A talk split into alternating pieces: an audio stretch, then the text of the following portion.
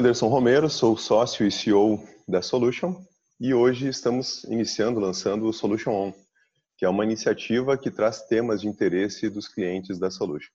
A ideia é termos conteúdos que respondam dúvidas dos nossos clientes num conceito bem mão na massa. A ideia é trazer aqui conteúdos práticos e um desenho é, daquilo que a gente entende que seja é, o ideal para colocar em funcionamento logo. No bate-papo de hoje, eu trouxe aqui o meu amigo Rodrigo Azevedo, da Silveira Advogados, para falar um pouquinho sobre a LGPD. Então, já que a ideia é resultado e tal, vou passar direto para ele e gostaria que ele se apresentasse. Bom, Anderson, muito obrigado pelo convite. É um prazer participar aqui desse bate-papo contigo, com os teus clientes. É, e para falar de um tema tão importante, tão atual e que tanta preocupação está trazendo, como é a Lei Geral de Proteção de Dados.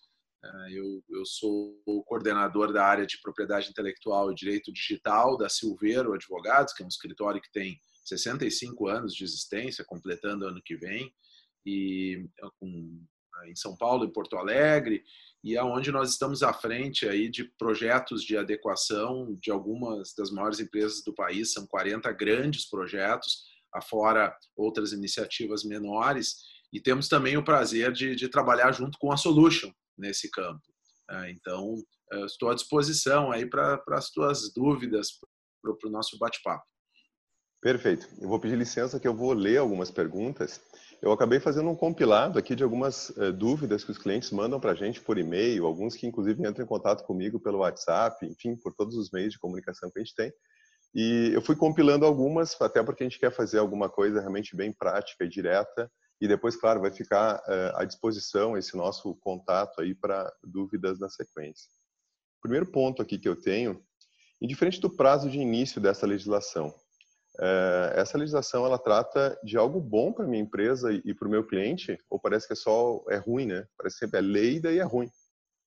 É até é, infelizmente assim há uma percepção geral de que essa é mais uma daquelas leis que a gente vai ter que gastar um dinheirão é, para atender a esses requisitos e que isso não traria qualquer benefício para as nossas empresas ou até para nós mesmos, que ao final ah, somos pessoas físicas cujos dados vêm sendo usados aí em grande volume por empresas ah, no Brasil e no exterior.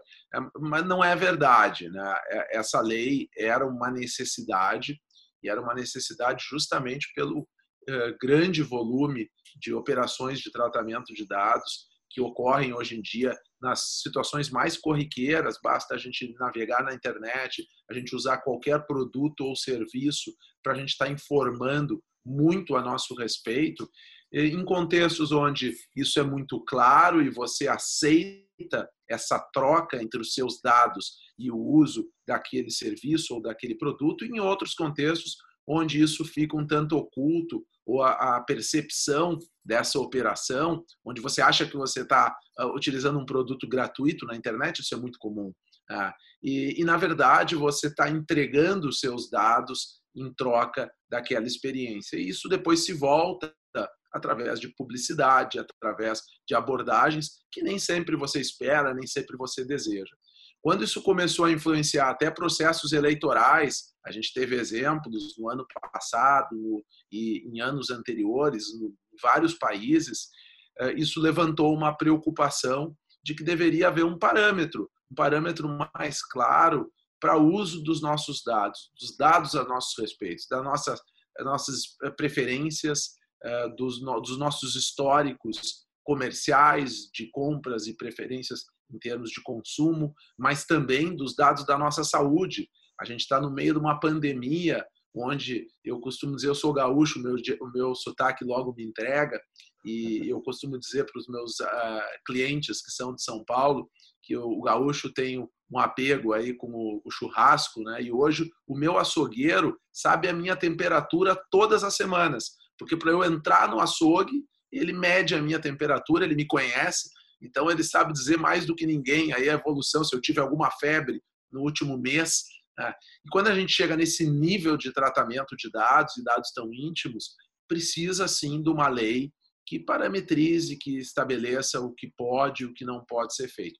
E é isso que essa lei tenta fazer. Claro que ela traz junto uma necessidade de medidas de conformidade, que podem também exigir investimentos, investimentos inclusive em segurança e tecnologia da informação, para que esses dados sejam manejados com, da forma adequada, mas ao final e ao cabo ela é uma necessidade para todos nós, ainda mais nos ambientes digitais. E acho que isso vai ir ficando claro quando a, a gente eh, ficar um pouco mais habituado aí às próprias ferramentas que essa lei traz. A gente pode comentar um pouquinho mais tarde aí sobre elas. É, eu acho que tudo que é novo assusta, né? A gente no início, quando começou a conversar, inclusive quando eu comecei a conversar contigo, a gente também se conhece aí de longa data. É, num primeiro momento, eu vou te dizer que eu fiquei com bastante medo, né? Com relação ao investimento, com relação à mexida que traz para a empresa. Então, na Solution, o que a gente começou a fazer? É, aproveitar para fazer uma, literalmente, uma limpeza, né? A gente está é, verificando todos os contratos, a gente está revendo procedimentos, a gente está é, conversando com a equipe, então está aproveitando para criar uma nova cultura também dentro do negócio. Acho que isso é bem legal. Um outro ponto aqui, é, existe uma preocupação muito grande dos clientes com relação ao sistema, ou Anderson, ou às vezes até para o nosso suporte, né? O sistema vai travar o meu negócio, o sistema vai impedir que eu venda, eu vou ter que mandar uma cartinha para cada cliente pedindo se eu posso continuar emitindo nota contra eles e tal. Então isso tem causado uma certa é, preocupação eu acho que até é, exagerada em alguns pontos, porque realmente a informação ela, ela parece que está chegando para quem está contratando consultoria, né? Para quem não está fazendo isso, a informação não é tão tá legal, né? E é uma pena até esse terrorismo, e, e, quando se fala na lei, se associa com essa multa, cujo teto é 50 milhões de reais. É, isso é para circunstâncias muito especiais de reiterado descumprimento por um grande conglomerado é, onde é, eventualmente pode se considerar algo nesse nesse patamar. Tem muito equívoco e tem muito sensacionalismo até também para vender consultoria. É, mas na prática, é, é, um, dos equívocos mais comuns e que assusta as empresas, como você mencionou aí na pergunta, é essa necessidade de consentimento daqui para frente. Eu ouvi inclusive de um colega esses tempos numa rádio eh, de, de, eh, com transmissão aí para todo o país. Numa entrevista, o colega disse: Olha, agora com a LGPD, nosso, as empresas precisarão coletar o consentimento dos seus clientes para todo e qualquer uso de dados pessoais. Não é isso, não tem nada mais equivocado do que essa assertiva. A LGPD, ela traz 10 hipóteses para você poder coletar dados pessoais. Uma dessas dez hipóteses é se você pedir a permissão para a pessoa. E esse pedido de consentimento, agora, ele tem uma forma toda própria, precisa ser para finalidades específicas, você precisa informar o que você vai fazer com esse dado, etc. Mas essa é uma das hipóteses de você regularizar o uso de dados pessoais. Tem nove outras onde você não precisa de consentimento. E a lei vem para tranquilizar a empresa de que ela pode seguir fazendo esse tratamento de dados sem precisar ter esse, esse amém, esse ok uh, do seu cliente. Por exemplo, tem N contextos onde a própria legislação já determina que você trate determinados dados, alguns dados. Uh, isso ocorre, se a gente quiser dar uma olhada lá no, nas, uh, nos processos do recurso, dos recursos humanos das empresas.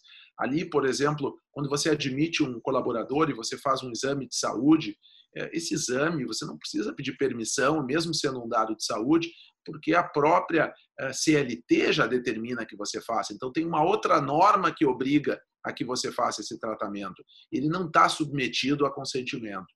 Tem contextos onde a lei considera que é razoável, a LGPD, como, por exemplo, para proteção ao crédito. Se você vai dar um crédito para alguém, essa pessoa vai te pagar parceladamente. É legítimo que você faça uma pesquisa para ver se essa pessoa vai ter condições de lhe pagar. Então, esse, essas apurações para proteção ao crédito são também respaldadas na LGPD. Como também quando você tem um contrato com a pessoa e você precisa tratar dados dessa pessoa para cumprir aquele contrato que você tem com ela. Interesse legítimo tem N justificações, onde você não precisa modificar o processo atual, e é isso que uma boa consultoria precisa fazer, quer dizer, atrapalhar o mínimo possível. Ela entender como a empresa opera e, a partir dessa compreensão, tentar justificar as práticas atuais a partir principalmente dessas nove outras hipóteses que autorizam o tratamento de dados sem que seja necessário se inserir ali um termo de consentimento ou alguma outra burocracia. Claro que nem sempre isso vai ser possível, vai ter contextos onde ah, os processos terão de ser alterados e, eventualmente, até um termo como esse ah, precisa ser submetido. Mas, em muitas, muitas das vezes, isso não vai ser necessário. Tem um, ah, um dito que eu costumo repetir que não há nada que se fizesse até agora que necessariamente não se possa continuar fazendo depois da LGPD, desde que com processos, procedimentos adequados. Até mesmo compra de bases de dados não é algo que seja eh, necessariamente ilegal, que é uma prática que agora fica bem complicada, é muito restrita. Mas até uma prática tão agressiva como essa, se você tiver condições, quem estiver cedendo aquela base, se ele tiver condições de demonstrar que aquela base ela está regular e que aquela sessão ela está também de acordo com as expectativas das pessoas que compõem aquela base, maravilha você está conforme com a LGPD. Então, a gente precisa desmistificar aí essas, essas ilações que, que não ajudam, porque acabam fazendo com que as empresas refreiem a, a iniciativas que não deveriam ser tão dolorosas e que seriam em benefício de toda a sociedade e até dos seus próprios negócios. A gente pode falar um pouquinho mais sobre isso mais à frente. Bah, bem legal. E, e o interessante é assim que quando a gente pensou esse programa do Solution On, como eu falei no início, a ideia é realmente mão na massa. E os exemplos que você está dando são bem interessantes, porque daí tira um pouco aquela dúvida que a grande maioria dos clientes tem. Tem uma outra aqui que tem muito a ver também com esse aspecto. À medida que determinado cliente não quer o seu contato ou seus dados controlados por determinada empresa, é, ele vai ter que expressar isso de alguma forma, né? Eu vou ter que investir muito recurso para tornar isso possível. O cliente, claro, deve perguntar para a gente especificamente do próprio RP, que a gente vai ter que fazer um trabalho em cima, está fazendo um trabalho em cima, mas também o cliente, de alguma forma, vai ter que entrar em contato dizendo que ele não quer que aquilo seja repassado a terceiros ou algo do tipo que o valha. É, então, é, esse é um direito novo que ele tem para revogar o consentimento. É interessante que é vinculado, é amarrado com as hipóteses onde ele deu o consentimento. Então, eu, eu faço uma referência à minha resposta anterior, para dizer que em contextos onde a empresa usa o dado sem precisar desse consentimento, essa revogação vai ter pouco efeito. Então, por exemplo, quando tem uma norma que obriga você a tratar aquele dado, o indivíduo dizer que não que quer que você cesse o tratamento não tem muita, muita relevância, porque você está tratando não porque ele autorizou, você está tratando porque a lei determina.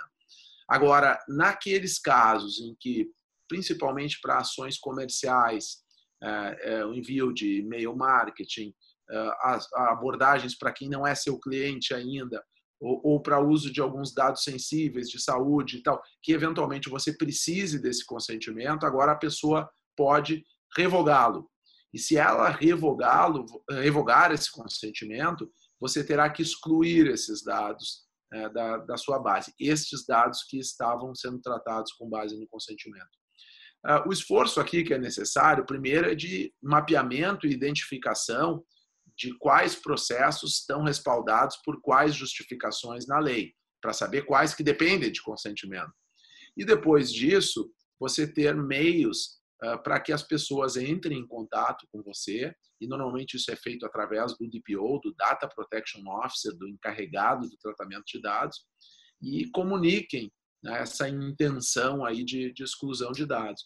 Mas são plataformas, canais uh, bastante simples que pode ser se valer, por exemplo, de um endereço de e-mail ou de um telefone que já serve para outros propósitos, mas que agora também vai servir para receber esse tipo de comunicação.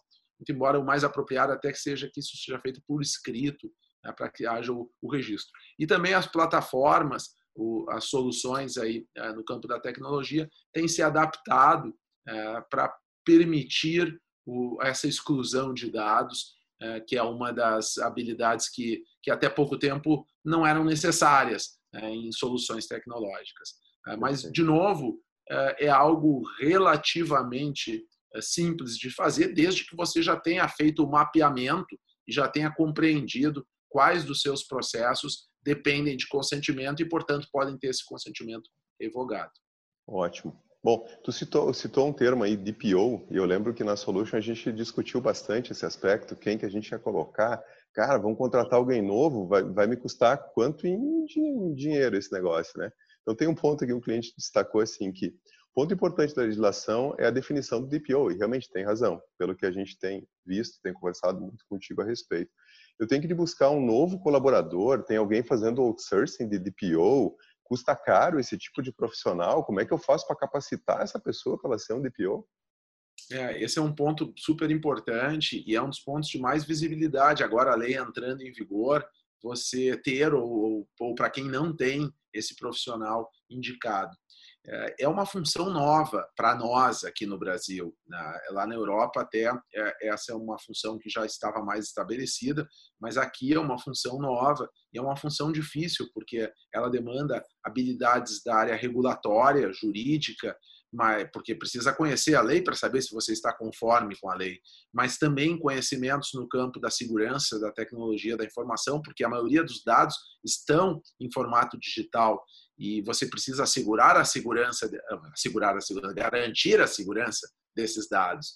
É, também é oportuno que você tenha conhecimentos detalhados do negócio, da empresa que você, ah, para a qual você está atuando nessa condição, porque você precisa ter a, a habilidade de influenciar os processos dessa empresa. Se ela vai lançar um novo produto, você precisa, como DPO, analisar se esse produto está de acordo com a legislação e, para isso, você primeiro tem que saber desse movimento que a empresa está fazendo, como de eventuais ações de marketing. Então, é um posto realmente difícil. A maioria dos nossos clientes tem se valido de profissionais de áreas correlatas, ou alguém do jurídico, ou alguém da TI, ou alguém eh, da área de gestão de riscos, da área de compliance, e mesmo não tendo todas as habilidades necessárias para o cargo, essas pessoas têm se qualificado e têm se valido de outros profissionais complementares para tentar exercer essa função.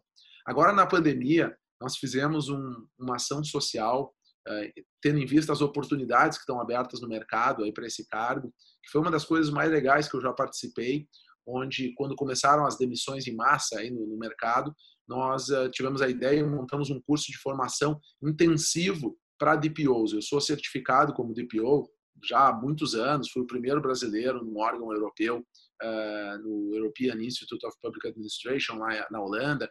Tem outros colegas certificados. Então, nós fizemos um curso de um mês, com aulas à noite, todos os dias, para preparar pessoas que tivessem sido demitidas. O único requisito para inscrição é isso: você foi demitido na pandemia e para preparar para poder atuar nesse cargo. Treinamos 750 pessoas de 23 estados em um mês. Então, é, tem uma base aí que está se formando de pessoas que estão buscando qualificação, mas é, essa solução realmente não, não é fácil. Para nossa alegria, diversas dessas pessoas já nos comunicaram que estão empregadas. Então, não é só notícia ruim aí nesse contexto todo. É isso aí. É se adaptar à nova situação aí, né? Citar essa questão da Europa e, e ah, bem legal isso é, de você ter sido o, o primeiro brasileiro aí a, a, a, procurar realmente esse tipo de certificação. Outro dia eu li a respeito disso que na Europa já está sendo visto dessa forma, né? Que a empresa que tem essa certificação e claro, é, ou melhor, a demonstração de que ela é certificada e preocupada com a questão de vazamento de dados, de segurança cibernética, de segurança da informação. Eh, isso pode valer numa sequência, a gente está falando da Europa, que eu acho que pensa realmente à frente, porque já tem o programa rodando há um tempinho lá, mas isso parece que começa a virar quase que uma moeda de troca, né? Do tipo, esse é, é, o, é o cara, a empresa é ecologicamente correta, é a empresa que pensa sustentabilidade, pô, essa empresa pensa também na, na, proteção das minhas informações. Eu vou começar a comprar desse dessa empresa e não mais daquela outra. Começa a virar também interessante, ou seja, eu também posso fazer uh, virar dinheiro esse negócio, né? Vamos fazer do limão uma limonada.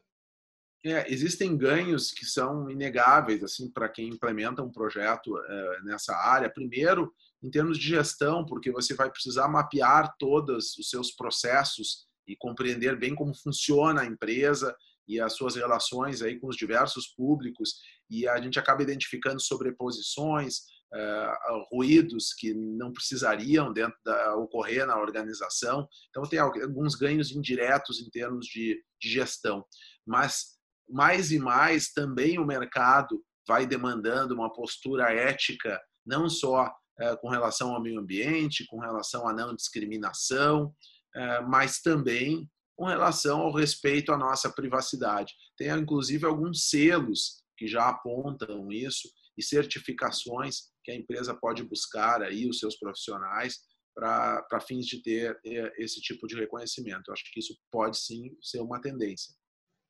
Legal. Bom, dava para a gente ficar conversando um tempão, Rodrigo. O assunto é interessante. Tu é um cara também bom de bom de conversar e tal.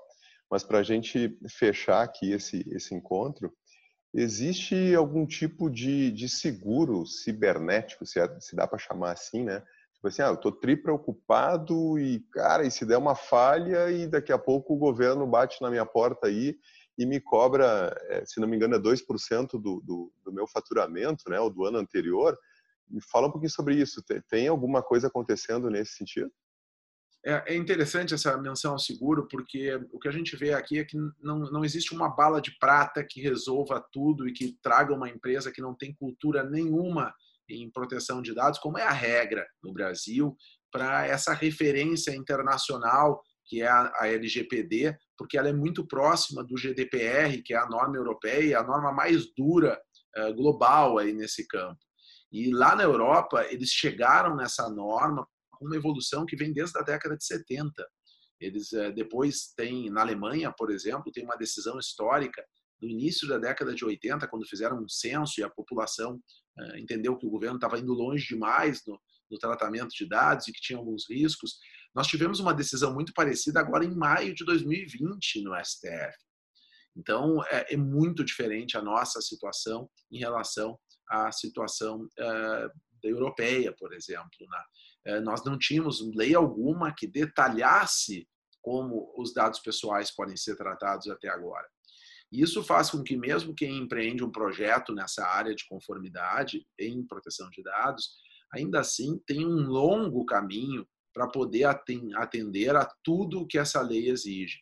Isso vai demandar que as autoridades também tenham um bom senso na avaliação aí dos incidentes daqui para frente e, e que tem métricas comparativas de mercado, é, e até a própria LGPD dá uma dica nesse sentido, né? tem um artigo lá que diz que a NPD vai estabelecer parâmetros para a progressiva adequação dos dados coletados anteriormente, então dá uma noção de que é algo que vai no tempo, mas em paralelo com isso, principalmente empresas com uma abordagem um pouco mais conservadora podem querer uh, ter algumas blindagens para fins de, bom, e se não for assim, se, se quiser exigir o todo é, da conformidade, que eu não vou ter condições de cobrir agora. E aí esses seguros podem sim ser uma boa opção. Existem hoje seguros para vazamento de dados, para cyberincidentes, quase toda seguradora oferece uma ferramenta desse tipo, é, que não são baratos, mas que trazem conforto, trazem conforto para uma gestão de risco mais conservadora. O que não dá, em resumo, é para ficar parado, não dá, a lei já está entrando em vigor, então é, não fazer nada não é uma opção. É, não conhecer os riscos não é uma opção. É, é muito importante que todas as empresas se debrucem sobre os seus processos, avaliem os seus riscos e depois, com estratégia, escolham os melhores caminhos, considerado até o seu grau de conforto com o risco. E se for, se entender que, que vai lhes deixar mais uh, confortável, vai lhes deixar mais seguro, considerar até uma abordagem como essa, né, que pode dar um complemento adicional aí às medidas jurídicas, às medidas na área da tecnologia da informação. Perfeito, é ótimo. Legal. Bom, eh, eu queria só que tu desse então uma, uma palavra final aí, uma mensagem, mais ou menos tu já resumiu aqui o, o, o tópico, mas um, um, uma ideia a gente parece que agora, porque no Brasil a gente tem essa coisa de tá começando a valer, não, vai valer, não, agora não vai valer mais, muda de data. Parece que agora a gente tem uma data definitiva do início e tem uma data também definitiva com relação à aplicação de sanções, penas, multas e assim por diante, né? é, queria só que tu finalizasse então para a gente aí nesse aspecto, como é que tu está enxergando? Legal. É, então, agora a gente teve os movimentos aí na, na Câmara e no Senado nos últimos dias que apontam então para a entrada em vigor, agora em setembro, da LGPD. É, é, as penalidades pela ANPD, que ainda não está operando na prática, porque ainda não teve nomeados os seus diretores, essas só começam a valer a partir de agosto do ano que vem. Mas já a partir da vigência, agora em setembro, é, as pessoas, os titulares dos dados, que somos todos nós, as pessoas físicas, já podem começar a exercer esses direitos, já podem começar a demandar as empresas para que atendam aquelas prerrogativas ali que a lei lhes confere. Então, é, não, não dá mais para adiar, né? a hora é agora de, de é, avaliar aí a, o nível de conformidade do seu negócio. Isso não implica em necessariamente você precisar fazer uma grande transformação da sua empresa abrupta de uma hora para outra, mas principalmente conhecer os riscos, conhecer as características do seu segmento no que se refere ao uso de dados pessoais, porque é isso, é, os processos que se valem dessas, desses dados é que você agora vai ter que ter meios para justificar a sua manutenção. Isso afeta a área de marketing, a área comercial, isso afeta muitas vezes a área de RH, eh, mas também tem impactos em TI, em, em jurídico. Então, está eh, na hora da gente começar a colocar em prática essa revisão.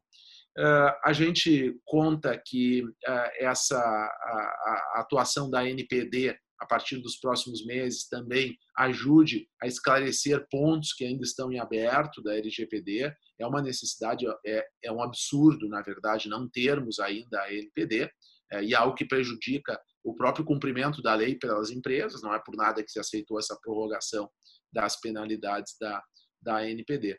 E, e vamos avançando. Lá na Europa, quando ocorreram os primeiros casos, as autoridades muitas vezes foram compreensivas com empresas que não estavam 100% conformes, mas que mostravam que estavam numa jornada progressiva e consistente de adequação a todos esses requisitos. Eh, em especial comparando com ela própria, quer dizer, com o seu desenvolvimento eh, em termos de governança de dados. E é isso que a gente defende. Ah, eh, talvez num momento de pandemia, nem se justifique você, de uma hora para outra, tentar saltar do zero para o 100.